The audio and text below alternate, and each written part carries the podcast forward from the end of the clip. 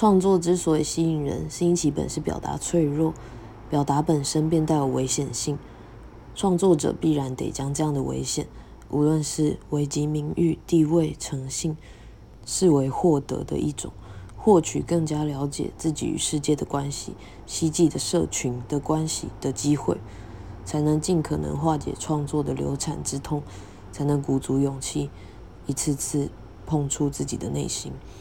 真正的创作者不会花时间落井下石，他们知道这条道路之不易，他们知道这条路的路线不止一条，于是，在见证他人时亦能感到欣喜。这也是为什么在交流时，不同媒介风格并不成为限制，因为任何创作必将回归人与生活，在那时，我们终将一起。